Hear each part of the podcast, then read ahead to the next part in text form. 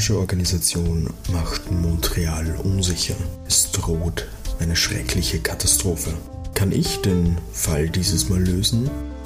Willkommen bei Soko Kinderkrimi.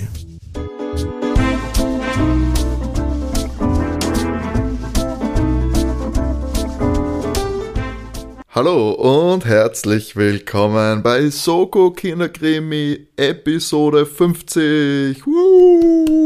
Die große Jubiläumsfolge und ihr habt schon gehört, ich, Timo, bin nicht alleine. Sascha an meiner Seite. Hallo Sascha. Hallo Timo. Und wir feiern heute hier zusammen dieses Jubiläum 50 Folgen Soko Kinderkrimi. Das bedeutet auch 100 Wochen gibt es jetzt unseren Podcast schon. Ich glaube, das Einjährige haben wir, glaube ich, getrost vergessen. das Zweijährige müsste jetzt dann bald sein. ähm, keine Ahnung. Wir ich habe keinen Schimmer, muss ich gestehen. Ich auch absolut nicht. Es ist ein bisschen traurig fast. Wir vermarkten unseren Podcast eindeutig unter Wert, Sascha. Aber dafür brillieren wir einfach mit tollem Inhalt, oder?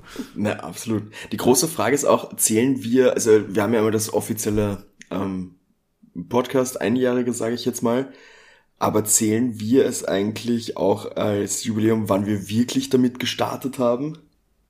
Müsste man ja theoretisch so sehen. Ich meine, das ist jetzt eine Recherche, die dauert äh, zwei Sekunden herauszufinden, wann unsere erste Episode rausgekommen ist. Und da, daran würde ich mich ja orientieren. Mhm. Äh, am 11. 11. März tatsächlich. 11. März? 11. März, ja, ist unser Podcast äh, Also das ist noch ein bisschen an Zeit. Wenn wir dann unser Zweijähriges theoretisch feiern, aber erstmal konzentrieren wir uns auf diesen Meilenstein 50 Folgen Soko Kinderkrimi. Ich glaube, es gab schon schlechtere Podcasts, die mehr hatten und bessere, die weniger hatten. Deswegen handeln wir uns da, glaube ich, äh, ganz gut durch, durch die große Welt des Podcasts und Dank geht natürlich auch raus an alle unsere HörerInnen, ähm, die so fleißig, fleißig, fleißig einschalten und äh, sich bei uns beteiligen und so weiter. Ich muss gleich ganz vorweg sagen, Dankeschön an alle da draußen. Es macht es definitiv viel, viel, viel mehr Spaß, dadurch, dass ihr euch so toll beteiligt und auch so fleißig natürlich einschaltet. Ja, Sascha, Episode 50 und wir haben uns gedacht, natürlich, was macht man zu so einer Jubiläumsfolge? Was, was, wie bringt man einen neuen Twist rein? 50 Folgen lang dasselbe Schema? Macht man Gäste, Interviews? Was könnte man alles tun? Welche Koryphäen der Hörbuchszene könnte man denn einladen? Und er sagt, er sagt, nein, so ein Blödsinn brauchen wir ja nicht. Wir sind die Hauptdarsteller. Wir brauchen niemanden, der uns das Spotlight hier klaut. Ja. 50 Folgen, da geht es natürlich um uns.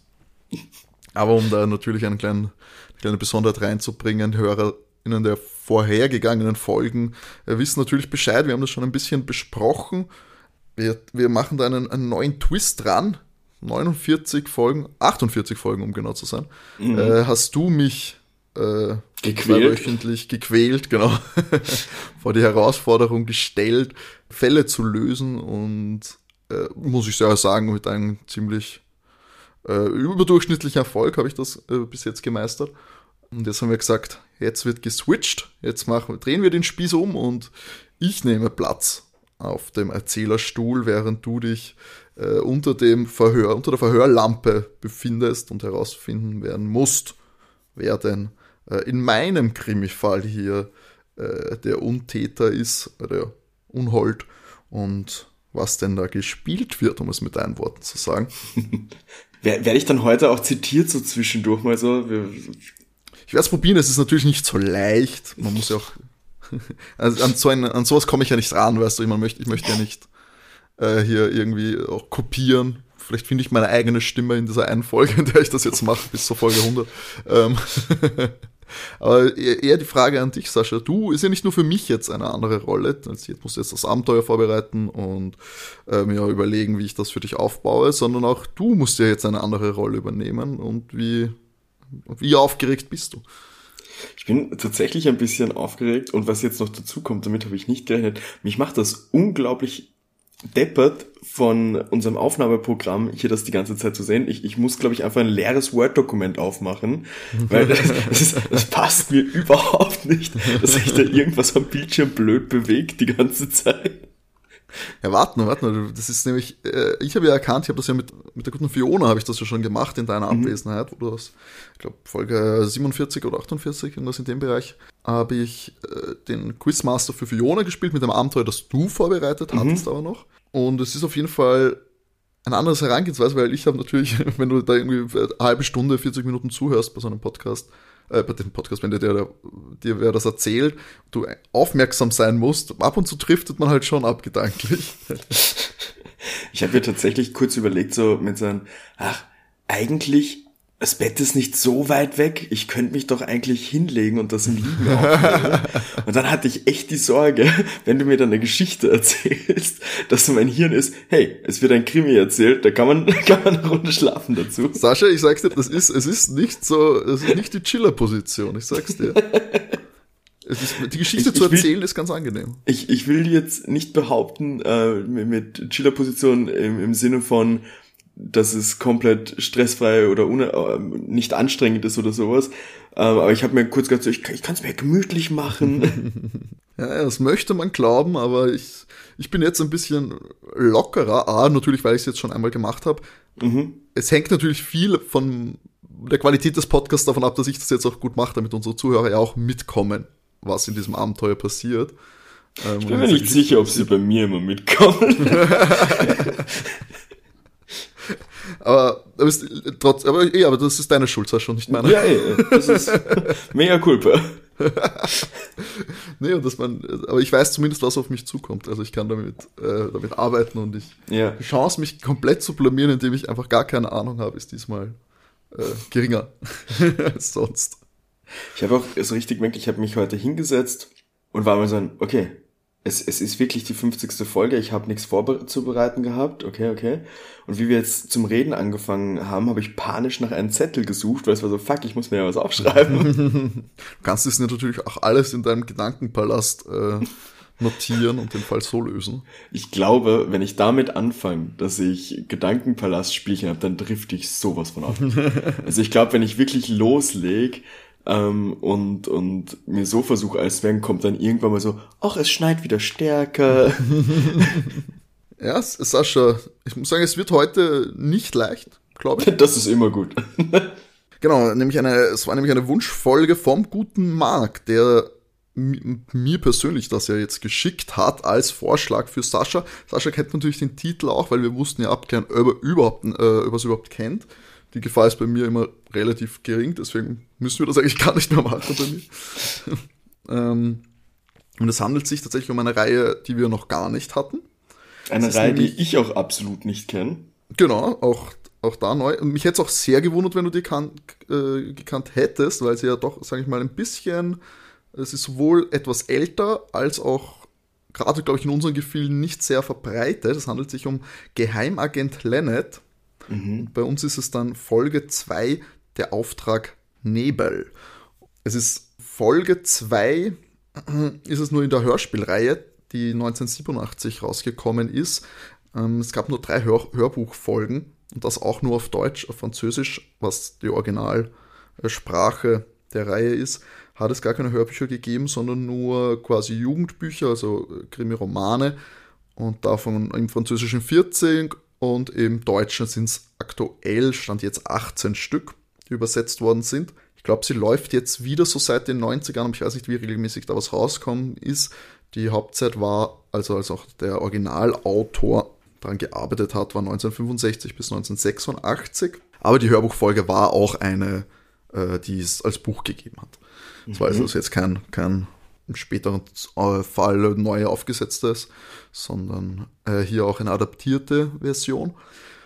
Auch interessant, der Autor ist Wladimir Volkov, hat das lange unter Pseudonym geschrieben, Leutnant X im Deutschen, mhm. Lieutenant X im französischen ja. Original wahrscheinlich, Leutnant X.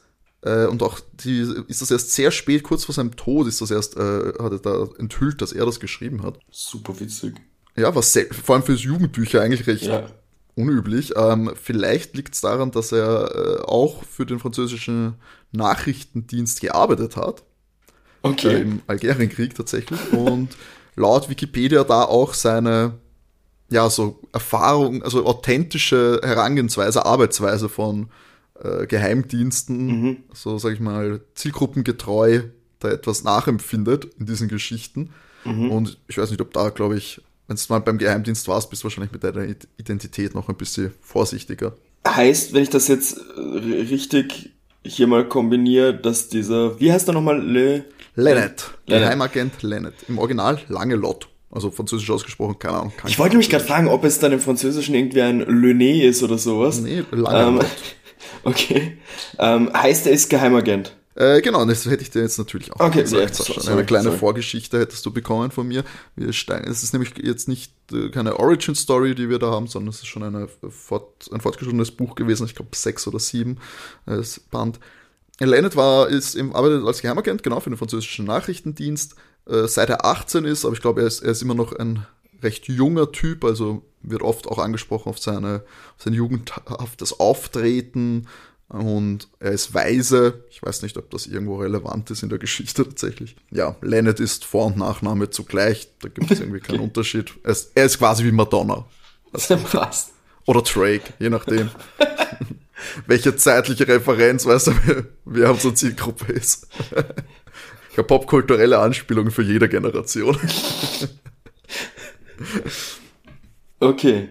Äh, ja, also ich glaube, da habe ich soweit jetzt mal abgedeckt, was Interessantes zu der Reihe ist. Ich muss auch sagen, gut pro, äh, produziert. Ich habe auch gelesen, bekannte Sprecher dabei. Ich kannte sie nicht, aber äh, es klang wirklich sehr professionell. Man muss verzeihen, die Geschichte ist teilweise aus der Zeit gefallen. Ich sag mal, manches Okay. Benehmen gegenüber Ah, Ähm, okay. Frauen ist fragwürdig. Und ich weiß, ich werde darauf hinweisen, weil auch ein paar äh, sehr spannende Zitate sind, die, Okay, die sich, die sich ja. lohnt, nochmal zu, zu erwähnen. Aber es ist natürlich alles doch noch Jugend, jugendgetreu. Also man würde es nur heute wahrscheinlich nicht mehr so schreiben.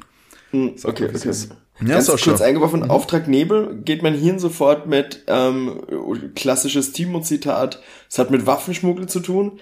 Ähm, wobei so ich, Nebel mit Waffenschmuggel. Keine Ahnung, mein, mein Hirn. Es könnte heute spannend werden. Das könnte sehr Ähm, spannend werden, ja. Und aus irgendeinem Grund war dann auch ähm, Geheimdienst, Geheimdienst Waffenhandel, ähm, äh, Drogenshit in, in die Richtung. Ähm, wir bewegen uns schon, also nur um das einordnen zu können, es ist schon eher so Geheimagenten-Thema. Also wir haben nichts Übernatürliches. Das, das wäre meine nächste Frage gewesen, Nein, nein, wir haben das, wir das, realistischen... das, ja, ja. Also Okay, realist, so realistisch wie halt sein. Ja, ja. Also, ähm, drei Fragezeichen realistisch, nicht Tiger-Team realistisch.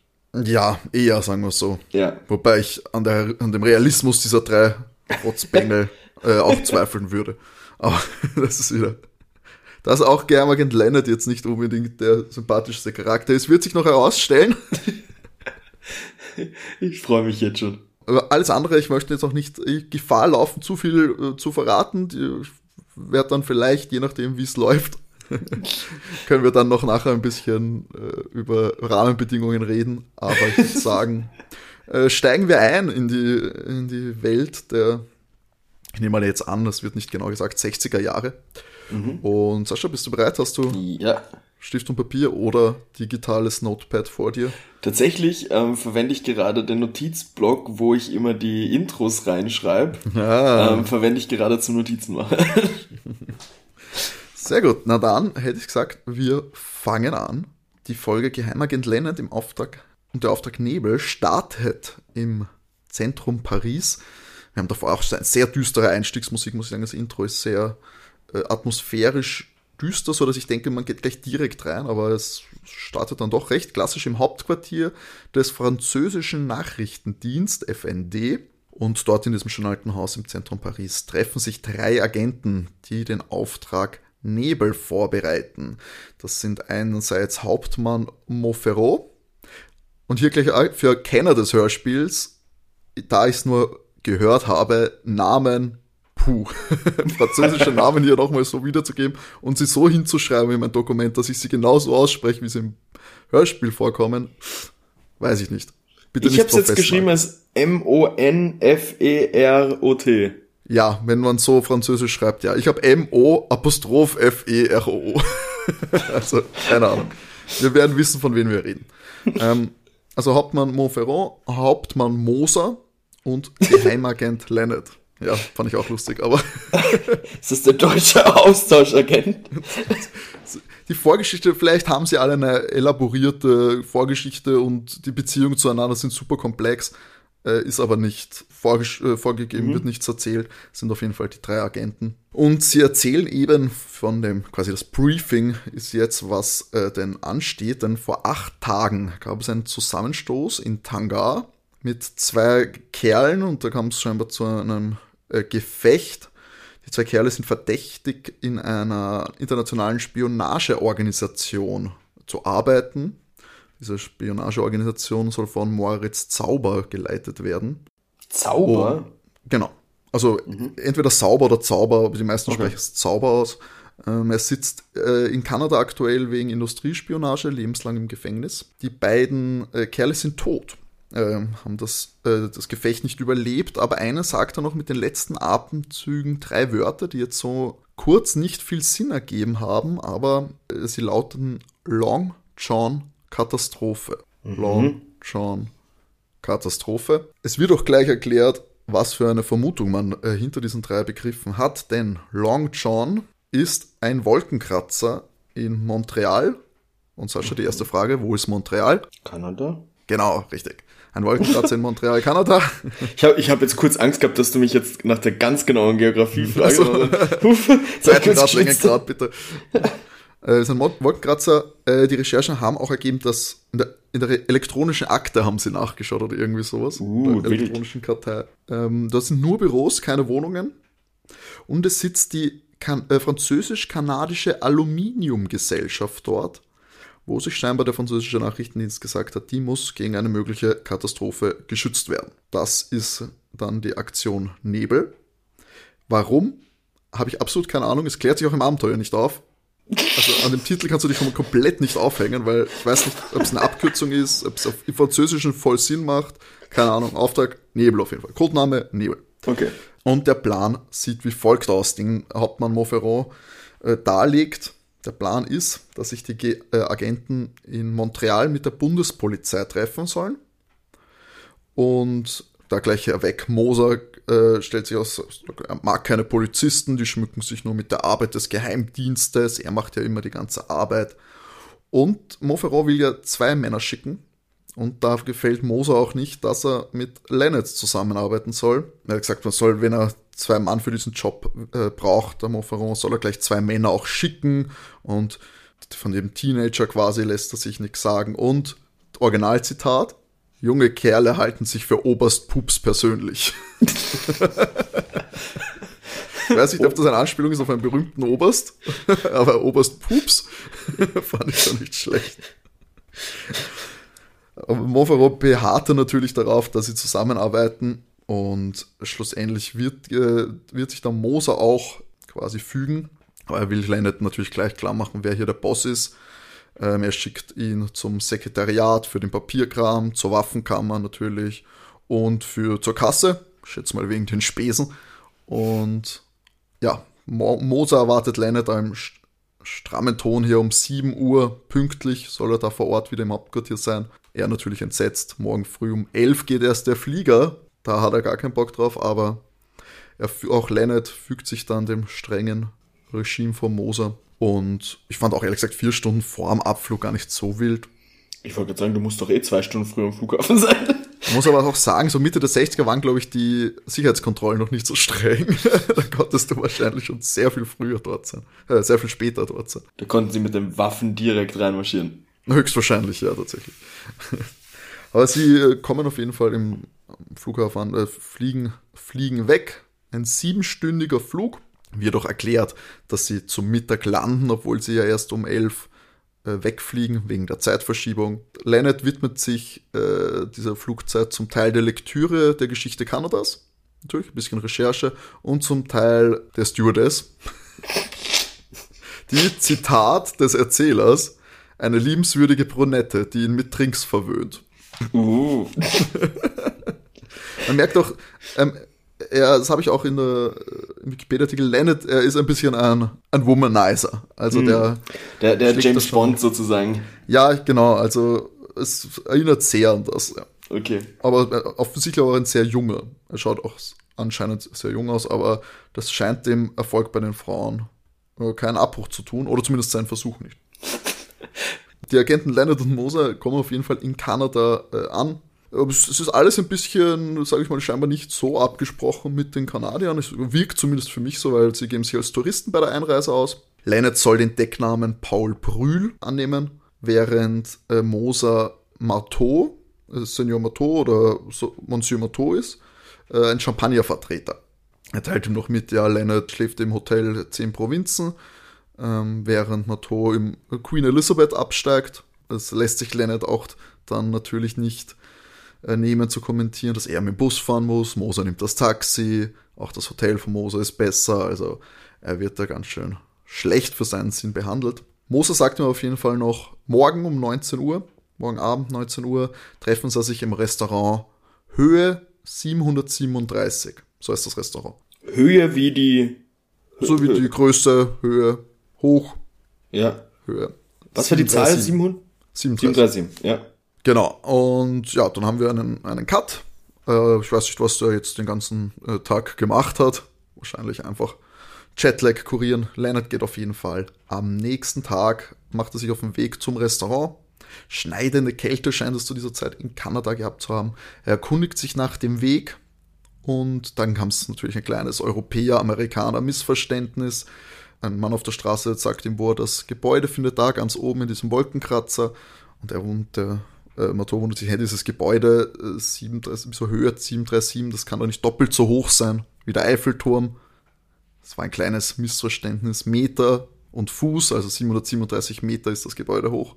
Äh, Fuß ist das Gebäude hoch. Der Leonard hat da, hat da wieder etwas gelernt über die nordamerikanischen Sitten. Und auf jeden Fall im Restaurant angekommen, lässt er sich zum, zum reservierten Tisch begleiten und wartet da aber fast, äh, wartet dort über eine Stunde auf seinen Kollegen, der irgendwie nicht, nicht auftaucht zu dem verabredeten Zeitpunkt. Und das kommt ihm dann schon seltsam vor und da ruft er bei der kanadischen Bundespolizei an. Und will halt sicher gehen, dass dem äh, Moser nichts passiert ist. Ähm, erkundigt sich dort und wird dann auch gleich geladen, am selben Abend noch ins Büro der Spionageabwehr der kanadischen Bundespolizei zu Phil Ambers. Phil Ambers ist Bundespolizist dort und empfängt Leonard eben äh, im Büro. Der sagt ihm auch, dass Montferrand die beiden eigentlich schon für gestern angekündigt hat. Also Leonard wusste davon nichts und ja, wusste nicht, dass er da gestern schon hätte sein sollen. Ähm, auch Moser war nicht, war nicht da. Ähm, und auch die Poliz Polizei weiß nicht, wo Moser aktuell ist. Und das, obwohl Phil Ambers ihm gerade erzählt natürlich, dass sie äh, überwacht worden sind, als sie äh, ins Land gekommen sind. Die haben natürlich Bescheid, haben Bescheid gewusst und wollten da sicher gehen, dass da nichts im Busch ist. Phil erzählt ihm dann auch, was der Moser gestern eigentlich noch den ganzen Tag gemacht hat. Äh, den haben sie im Auge behalten, die Kollegen der Bundespolizei. Und Moser scheint ins, ins Long John Gebäude gegangen zu sein, also in den Wolkenkratzer. Und der hat sich dort in verschiedenen Büros aufgehalten, hat im dortigen Restaurant gegessen. Ist das das ähm, Höhe irgendwas Restaurant? Nein, nein, das war was anderes. Das, Also, also zwei verschiedene Ja, ja, Wolkenkratzer. dieses Rest, das höhere Restaurant ist, das war einfach nur der, das Restaurant zum, zum Treffpunkt. Es ist Okay. nicht, ich glaube nicht, dass das, das ist nicht in dem Wolkenkratzer, so ist das, also es wäre nicht erwähnt worden. Er hat auf jeden Fall, der Moser war im, in den Büros, in dem Restaurant und heute Morgen ist er dann auch nochmal ins Long John gegangen und da hat sich dann die Spur verloren, aber weil der Phil äh, Ambers überlegt halt, entweder hat er mitbekommen, dass er überwacht wird und sie abgeschüttelt oder es ist ihm etwas zugestoßen. Das wissen sie jetzt nicht und wissen eben jetzt aktuell nicht, wo sich Moser befindet. Ähm, Leonard fürchtet eben, dass ihm was zugestoßen wäre, aber eigentlich eben der Auftrag, er hätte halt den Auftrag so verstanden, dass sie mit der Polizei zusammenarbeiten sollen und da jetzt nicht irgendwie äh, auf allein, alleine Touren machen sollen, Alleingänge starten sollen. Äh, sie kommunizieren mit äh, Frankreich, weil Phil Ambers hat gesagt, dass in dem Gebäude eben haben sie eigentlich nichts gefunden, also 160 Büros gibt's und nichts deutet eigentlich auf diese internationale Spionageorganisation hin, von der jetzt geredet ist, das Thema ist. Aber er möchte jetzt, bevor er noch weiter erzählt, kommunizieren Sie mit Frankreich, halten Rücksprache, ob die Polizei jetzt mit Leonard zusammenarbeiten sollen und wie sie da jetzt eigentlich so tun. Ich weiß nicht, wie in den 60ern eigentlich auch das Verhältnis Kanada-Frankreich noch war.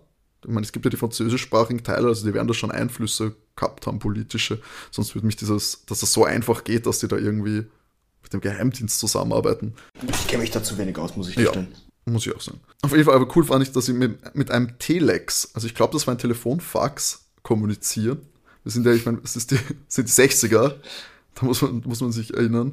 Da geht's nicht einfach so, wir schicken eine Mail oder wir rufen auch einfach an. Aber es ist so eine Art, ja, es war so halt so ein, ja, ich glaube, es war einfach so ein Fernschreiben quasi, dass sie da aufgesetzt haben, kommuniziert haben mit dem äh, französischen Nachrichtendienst und da passt dann alles, sie sollen zusammenarbeiten. Und dann gibt Phil äh, auch Lennart, bietet ihm das Du-Wort an und sagt, sagt ihm auch die, äh, die weiteren Hinweise, denn es gibt zwar keinen Hinweis auf Spionageorganisationen im Long John-Gebäude, aber sechs Unternehmen erscheinen ihnen nicht ganz einwandfrei.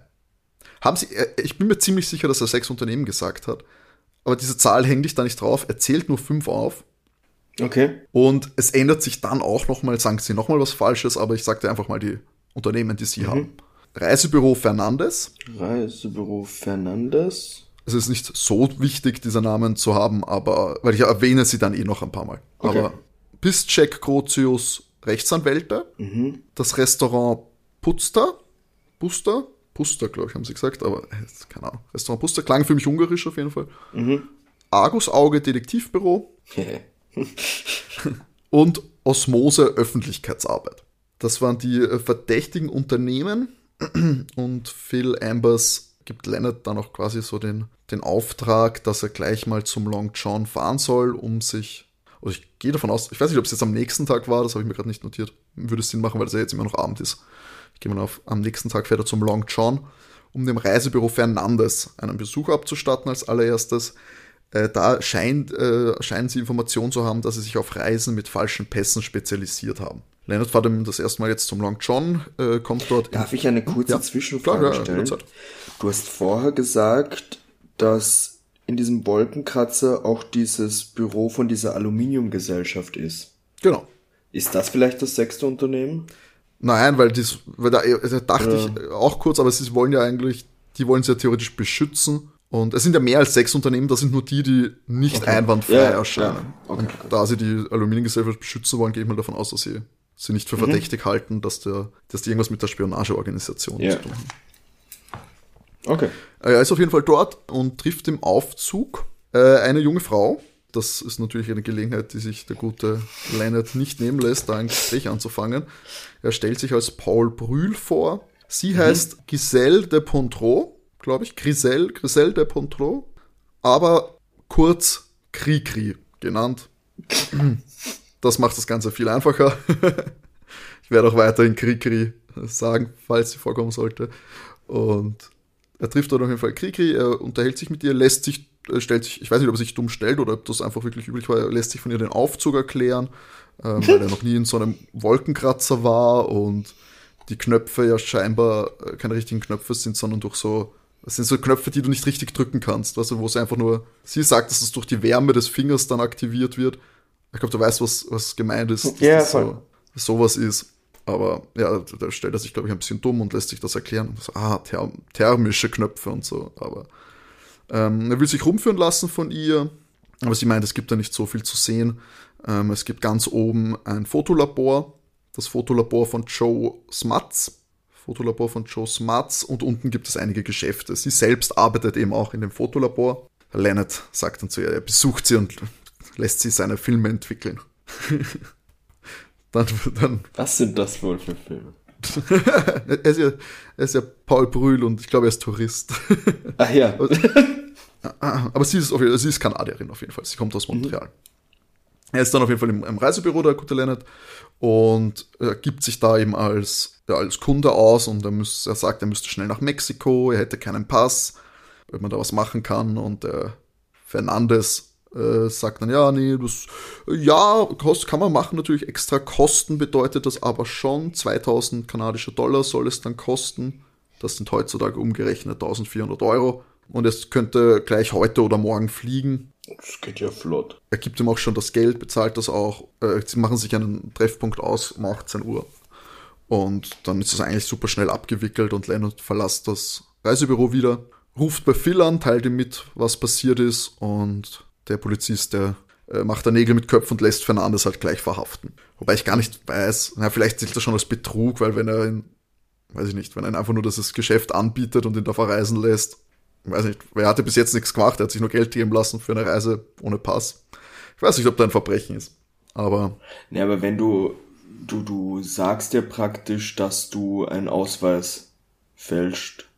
Naja, er hat nicht gesagt, Dokument. dass er, er hat nur gesagt, dass er, also in dem, kommt so rüber, dass er ihn jetzt nicht einen falschen Pass besorgt, sondern dass er einfach gar keinen äh, hat.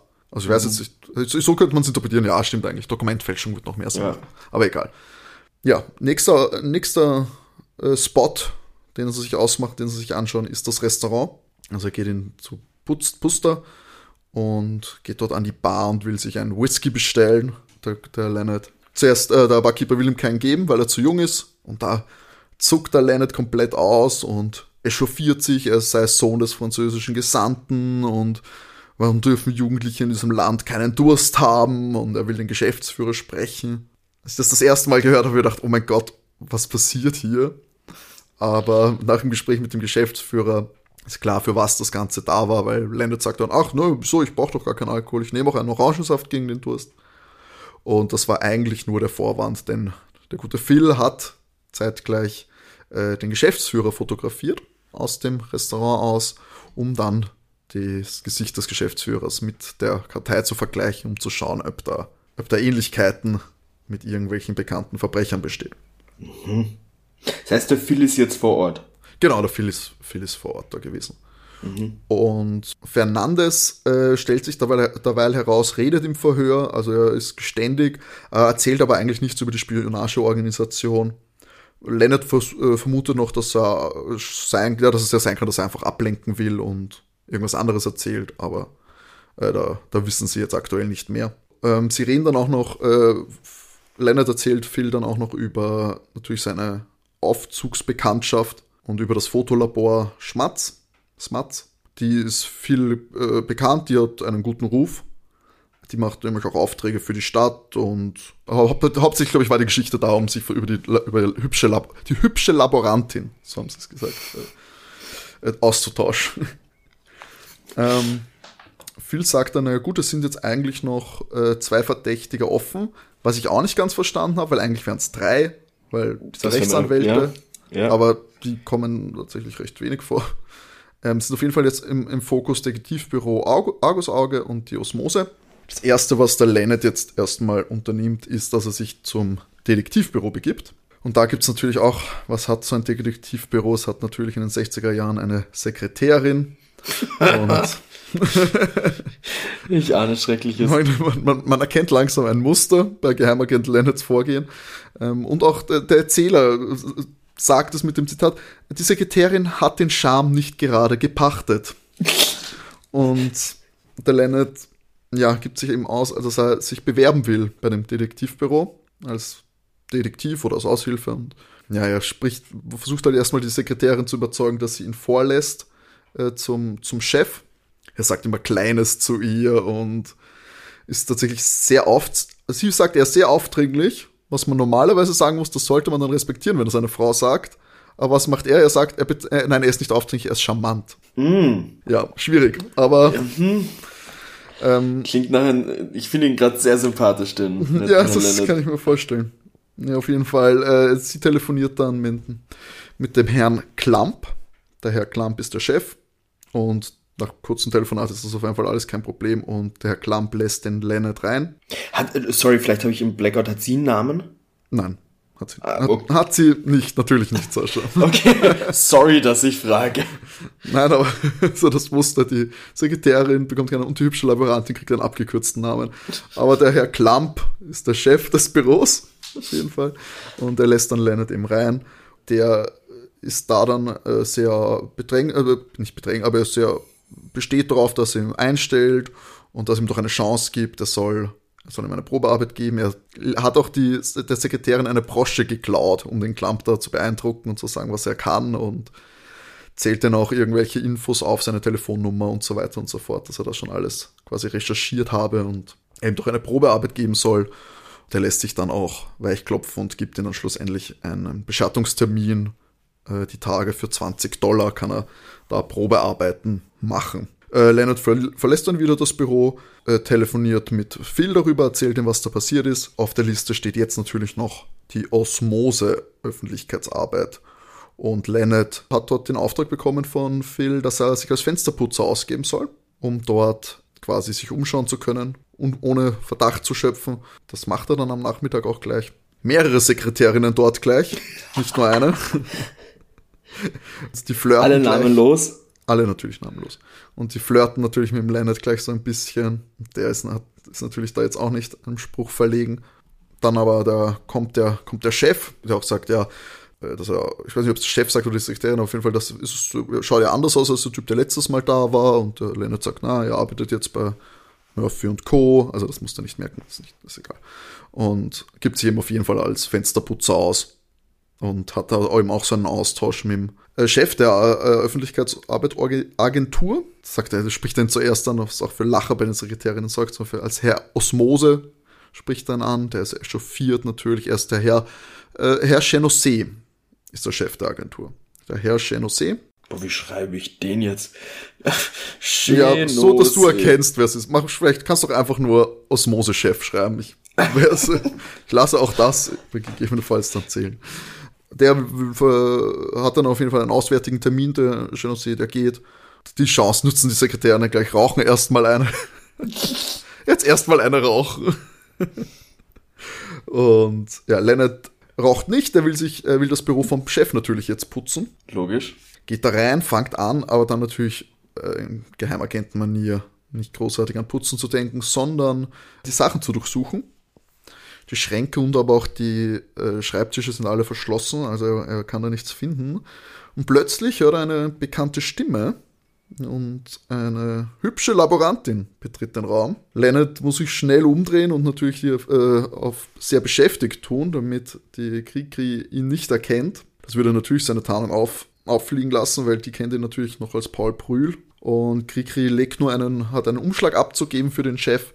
Die legt einen einen Umschlag auf den Schreibtisch und verlässt das Büro dann schnell wieder und Leonard blieb unentdeckt. Der nutzt natürlich jetzt aber die Gelegenheit und schaut in den Umschlag hinein, was denn die Kriegerin da den Osmose-Chef, den Herrn Genosé, äh, gebracht hat. Und siehe da, entwickelte Fotos, auf denen Leonard selbst und der Bundespolizist viel zu sehen sind. Leonard packt die, packt die Fotos ein und bringt sie zu viel, nachdem er da seinen Fensterputzjob quasi als erledigt erkl äh, erklärt, äh, bestimmt hat und kehrt so viel zurück. Die schauen sich die Fotos an und es sind Fotos, wie Leonard äh, bei im Detektivbüro ist und wie er mit Phil im Restaurant Puster äh, ist. Und da ist auch im, äh, auf Phil sieht man, wie Phil die Fotos macht. Da wurde er dabei fotografiert, wie er vom mhm. Restaurantchef die Fotos gemacht hat.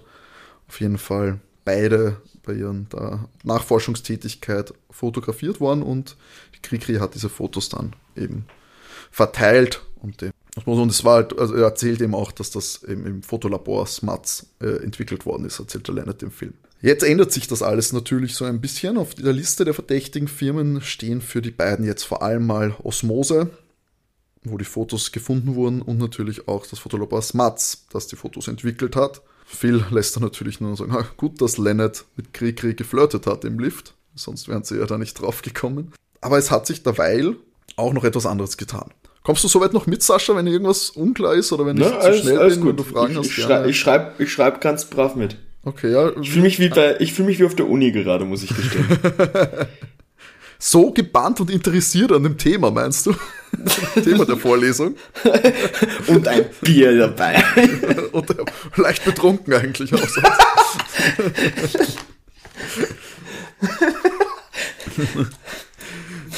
es gab auf jeden Fall gerade neue News, denn äh, in den Nachrichten ist die geht die Meldung um, dass es einen Stromausfall gegeben hat und während dieses Stromausfalls in dieser kanadischen Region, in dieser kanadischen Region ist auch ein Gefängnis gestanden. Und während mhm. dieses Stromausfall bei diesem Gefängnis. Ist, uh, warte, warte, da ist der Dings rausgekommen, der Sascha blättert wie ein Verrückter. Ach, wie heißt er? Der, Ja, das ist gute Wiederholungsarbeit jetzt auch. der Moritz Zauber. Genau, Moritz Sauber ist ausgebrochen äh, nach diesem Stromausfall. Sie vermuten, dass das alles organisiert war, aber ja, das sind auf jeden Fall mal die News. Moritz Sauber ist ausgebrochen und jetzt gibt es natürlich Überlegungen, ha- hat er was damit zu tun und könnte der die geplante Katastrophe im Long John, von der ja noch geredet wird, könnte das denn bald passieren, wenn der jetzt da ausgebrochen ist. Jetzt äh, sind sie natürlich davon überzeugt, dass es äh, schnell gehen muss. Und die nächste Aktion ist, dass Lennart und Phil sich entschließen, sich in das Fotolabor zu schleichen. So, es wird nicht oft erwähnt, was für eine Tageszeit gerade ist oder Ja. so, aber ich gehe stark davon aus, dass das jetzt. Ah nein, das wird dann danach sogar noch erwähnt, das ist auf jeden Fall Abend. Ja. Vergiss. Es ist auf jeden Fall Abend, sie schleichen sich ins Fotolabor. Es ist dunkel, es war ganz komisch, weil sie riechen Gas. Sie riechen Gas in diesem Fotolabor, dann packen die Taschenlampen aus und sie hören jemanden um Hilfe schreien. Das ist Krigris Stimme, die äh, aus, einem, aus einem Büro kommt, dass sie, rein, äh, dass sie, dass sie von außen reinkommen. Riri, Krigri weist eben darauf hin, äh, aus diesem verschlossenen Schrank da hinten tritt Gas aus. Jetzt passieren Sachen, die ich nicht ganz verstehe. Ganz kurz, ist sie gefesselt oder so? Nein, sie, ist nicht, sie war nur in diesem Raum eingesperrt. Ach so, okay. Krikri äh, ruft um Hilfe ihm und aus dem verschlossenen Schrank kommt Gas raus. Und jetzt passiert, ich weiß nicht, ich habe es zweimal gehört und ich weiß immer noch nicht genau, was passiert. Leonard tritt irgendwie dagegen oder schlägt dagegen. Aber und es hört dann auf, dass da Gas rauskommt. Ich habe keine Ahnung, was da, es wird nicht erklärt. Also Zauberkicks. Zaubergas beendende Kicks auf jeden Fall, ja, du hast, so ist es. Kriki erzählt ihm. Äh, sie ist erstmal auch überrascht natürlich, was Paul Brühl und ein anderer Mann hier machen. Ähm, ist aber auch froh, dass sie da äh, zu ihrer Hilfe gekommen sind. Ähm, Krikri erzählt, was passiert ist. Äh, der Chef, also das Matz, hat sie noch spät beauftragt, Fotos zu entwickeln. Krikri hat, hat gesehen, dass das eigentlich äh, keine wichtigen Fotos wären. Macht sie hat sie trotzdem gemacht. Woran erkennt man nicht wichtige Fotos? Ich habe keine Ahnung, das habe ich auch nicht verstanden, aber weiß ich auch nicht. Keine Ahnung. Hat, es war auf jeden Fall, sie sagt, dass das quasi eine Ausrede war, um sie da zu halten und dann äh, hier einzusperren. Und weil er, Smatz hat sich dann auch eben am Schrank zu schaffen gemacht. Und sie erzählt auch, das ist natürlich schlimm, und sie spät nachts, sie gedacht, vielleicht will, will, will er sie nur äh, bestrafen mit diesem späten Job, weil er sie schon am Nachmittag äh, angeschnauzt hatte, weil sie hat ein Dokument bei ihm gefunden. Also zwischen den Dokumenten einen Zettel gefunden, den sie gelesen hat und das hat er gesehen und da ist er ausgezuckt, das Matz. Und auf diesem Zettel ist eine komische, komische Buchstaben-Zeichen-Zahlen-Kombination drauf gestanden. Und die lautete N, also N wie Nordpol, Mhm. E, E, E, also dreimal Emil, Mhm. Nee. 1, 5, 1, 2, 1, 5, 1, 2.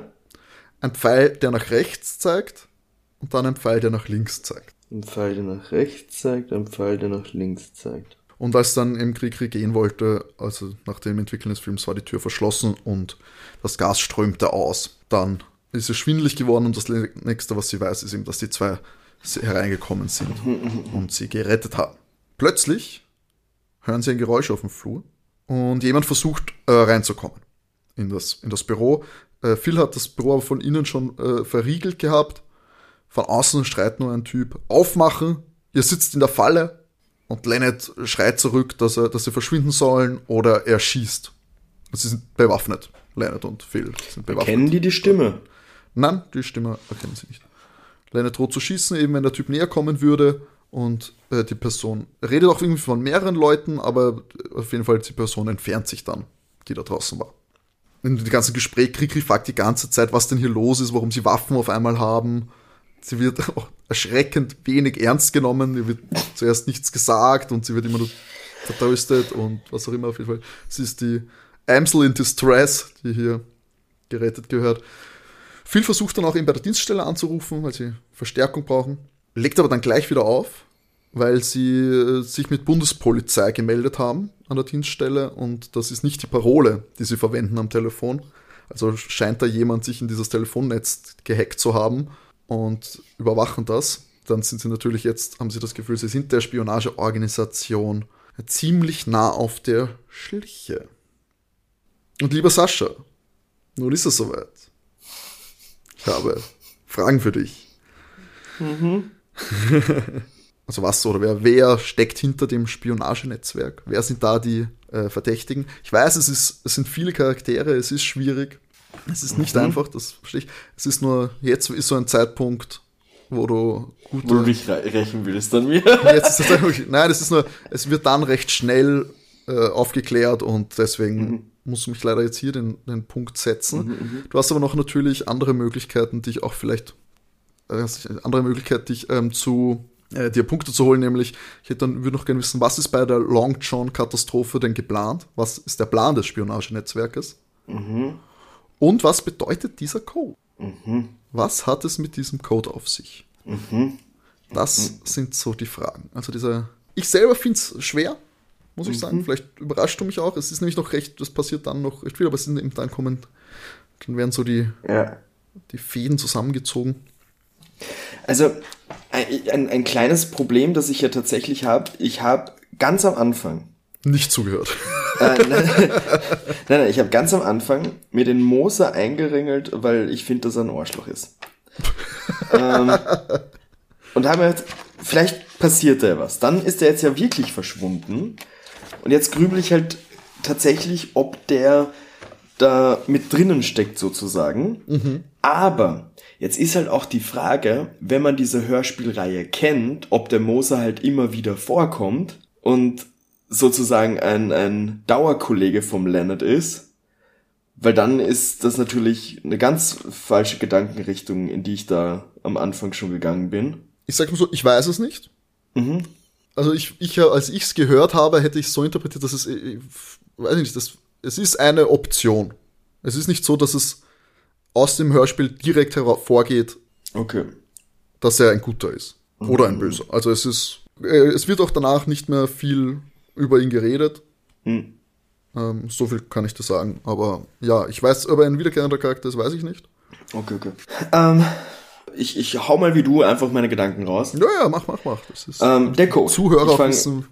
Ich fange hinten rum an. Ich habe im Code sofort an den Lift denken müssen. Mhm. Ähm, ich weiß noch nicht, für was N steht, muss ich sagen. Vielleicht hänge ich da irgendwo. Aber es, es ist ja oft, jede, jede blödsinnige Szene hat irgendeinen Sinn. Und dann war meine Überlegung, ob das die Erklärung im Lift, wie das funktioniert, dass das noch eine Rolle irgendwo spielt.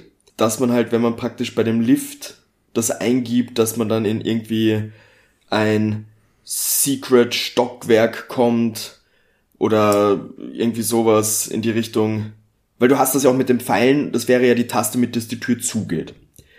Die Zahlen hast du für Stockwerke, obviously. E äh, kommt vor im Lift für Erdgeschoss. Mir fällt nur gerade echt nichts ein mit N, muss ich wirklich gestehen.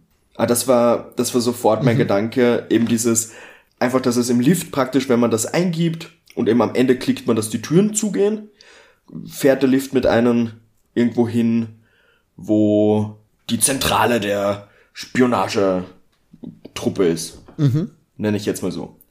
Uh, und so ist der Moser verschwunden gegangen. So, ha, ha, so haben sie die Spur zum Moser verloren, weil der ist irgendwie in den Lift rein, hat das dann eingetippt und ist in die, in die Spionagezentrale rein. Ich, ich weiß nicht, ob er ein Böser ist oder ob er einfach da jetzt gefangen ist von denen. Ähm, aber so ist der Moser verschwunden. So, das mal zum Code. Aha.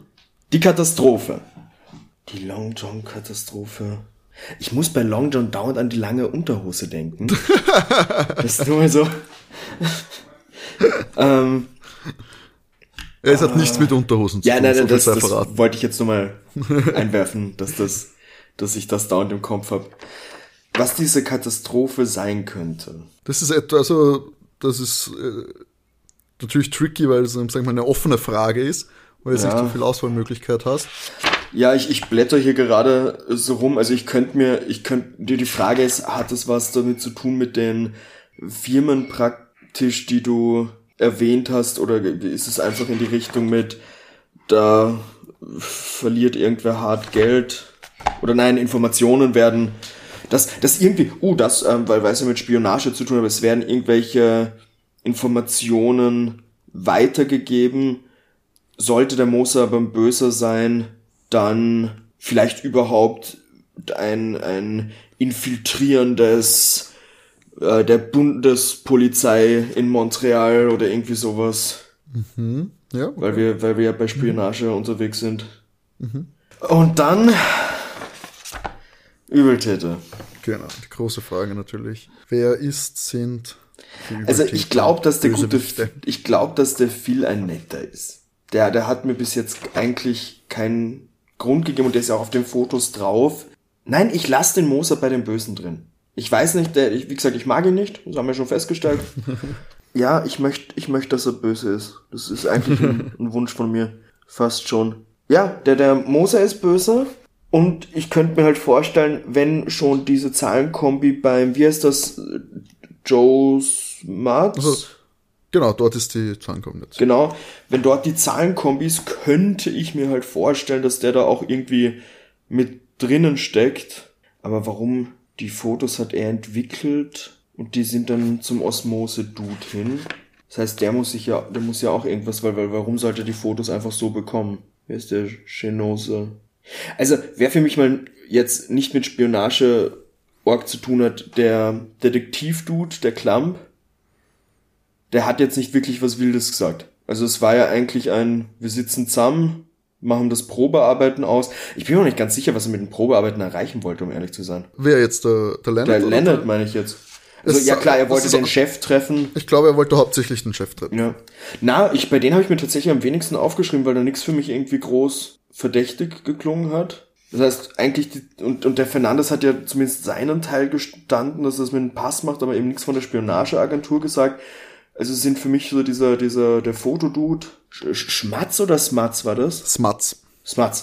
Äh, Smatz und der Osmose-Typ, mhm. der Herr Schenosa, die Hauptverdächtigen hier. Mhm. Vielleicht ist der Moser aber nur auf die Spur gekommen von denen und wird jetzt von denen irgendwo gefangen gehalten. Ich rätsel gerade, ob ich was übersehen habe. Oder überhört, besser gesagt. Oder ob es nicht eindeutig einfach ist. Ach, na. Ähm. Also, Gott sei Dank ja, sitzen wir uns nicht gegenüber, weil sonst. okay. Ähm, ich, ich sage jetzt einfach, Smarts Osmose sind die Bösen. Mhm weil, wie gesagt, beim einen sind die Codes und aus dem Fotolabor, wo die Codes hier sind, sind die Fotos an den Osmose gegangen. Also muss der ja irgendwas mit denen äh, machen wollen. Mhm. Oder die Information muss ja für ihn wichtig sein. Also glaube ich, dass die da irgendwie drinstecken. Ich lass den Moser den Bösen. Ich weiß nicht wie. Ich will aber, dass er böse ist. Der, okay. der ist, der, der hat da auch irgendwas Vielleicht ist das der Link zur Bundespolizei. Okay. Das, ja, so logge ich das ein.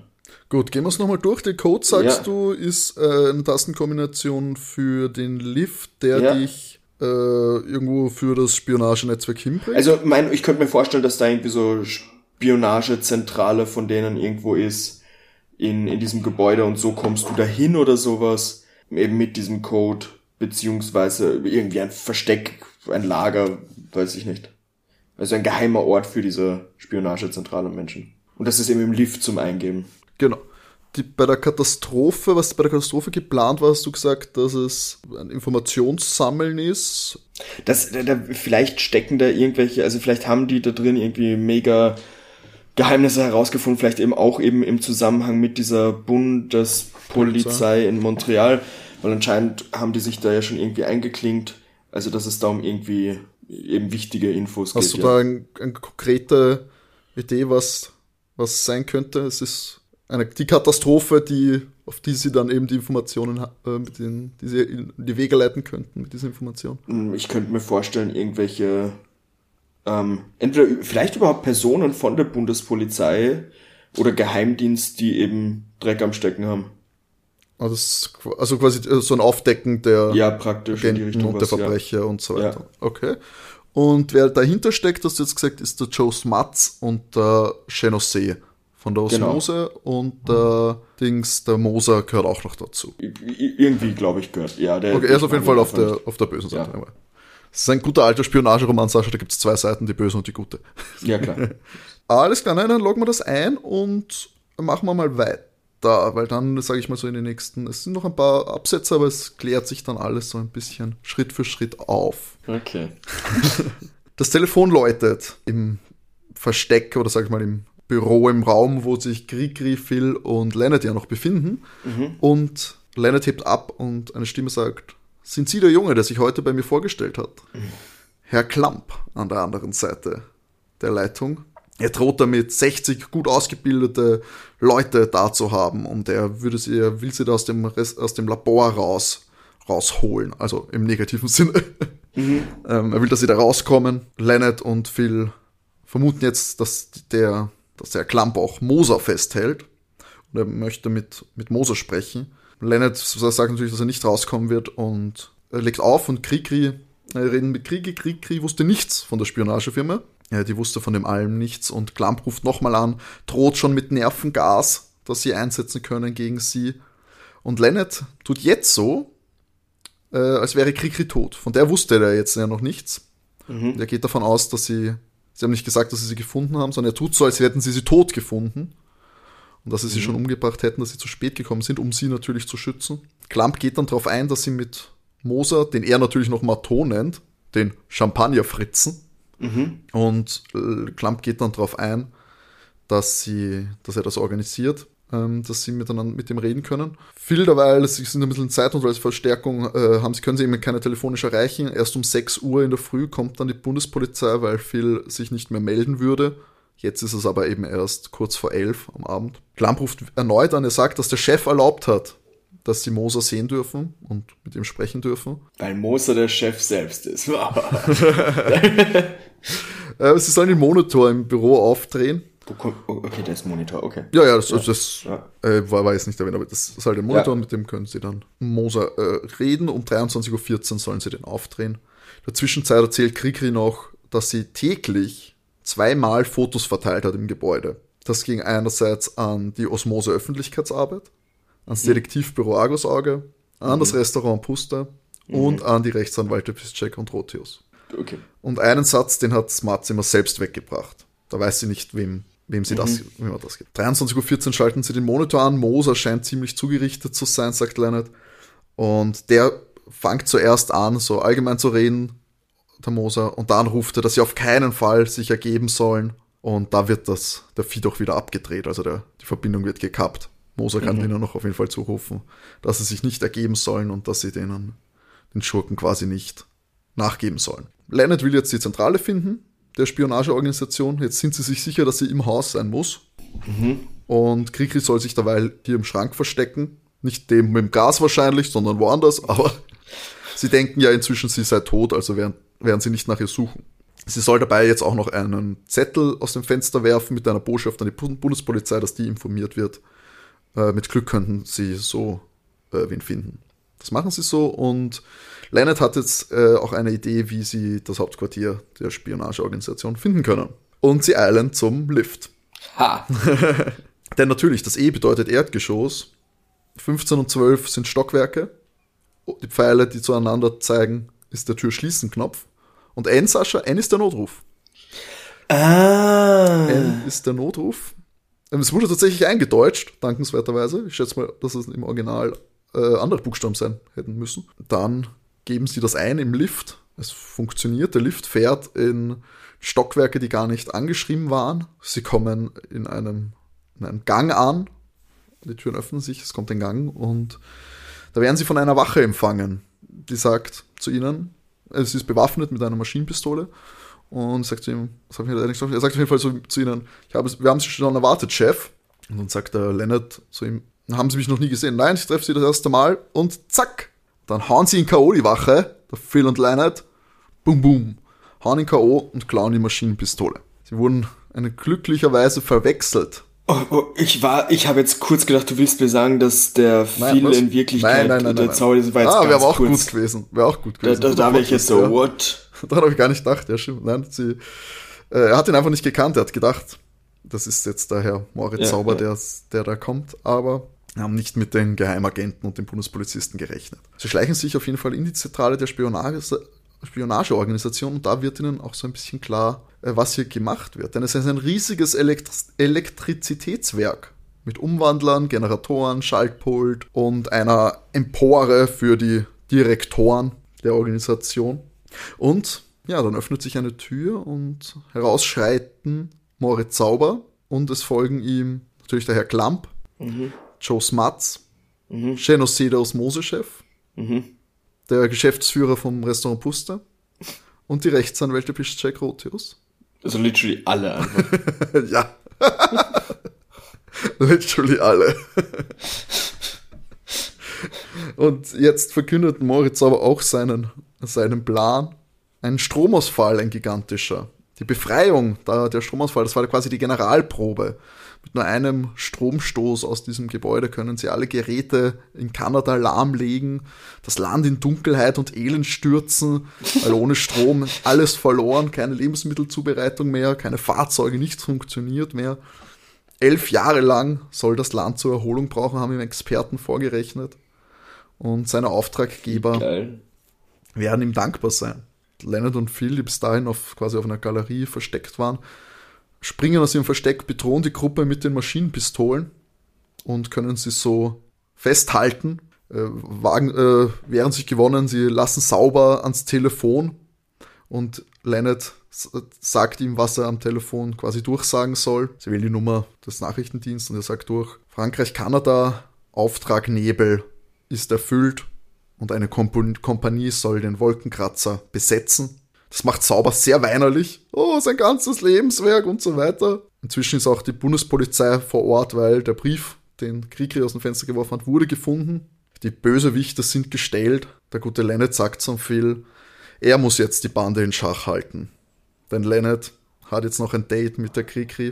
Und das folgt das Outro dieser Folge. das ist großartig. Was ein Abenteuer, oder? Verrückt. Wissen wir, wie das Date ausgegangen ist? Nein, wir wissen auch nicht, was aus Mose geworden ist, ehrlich gesagt.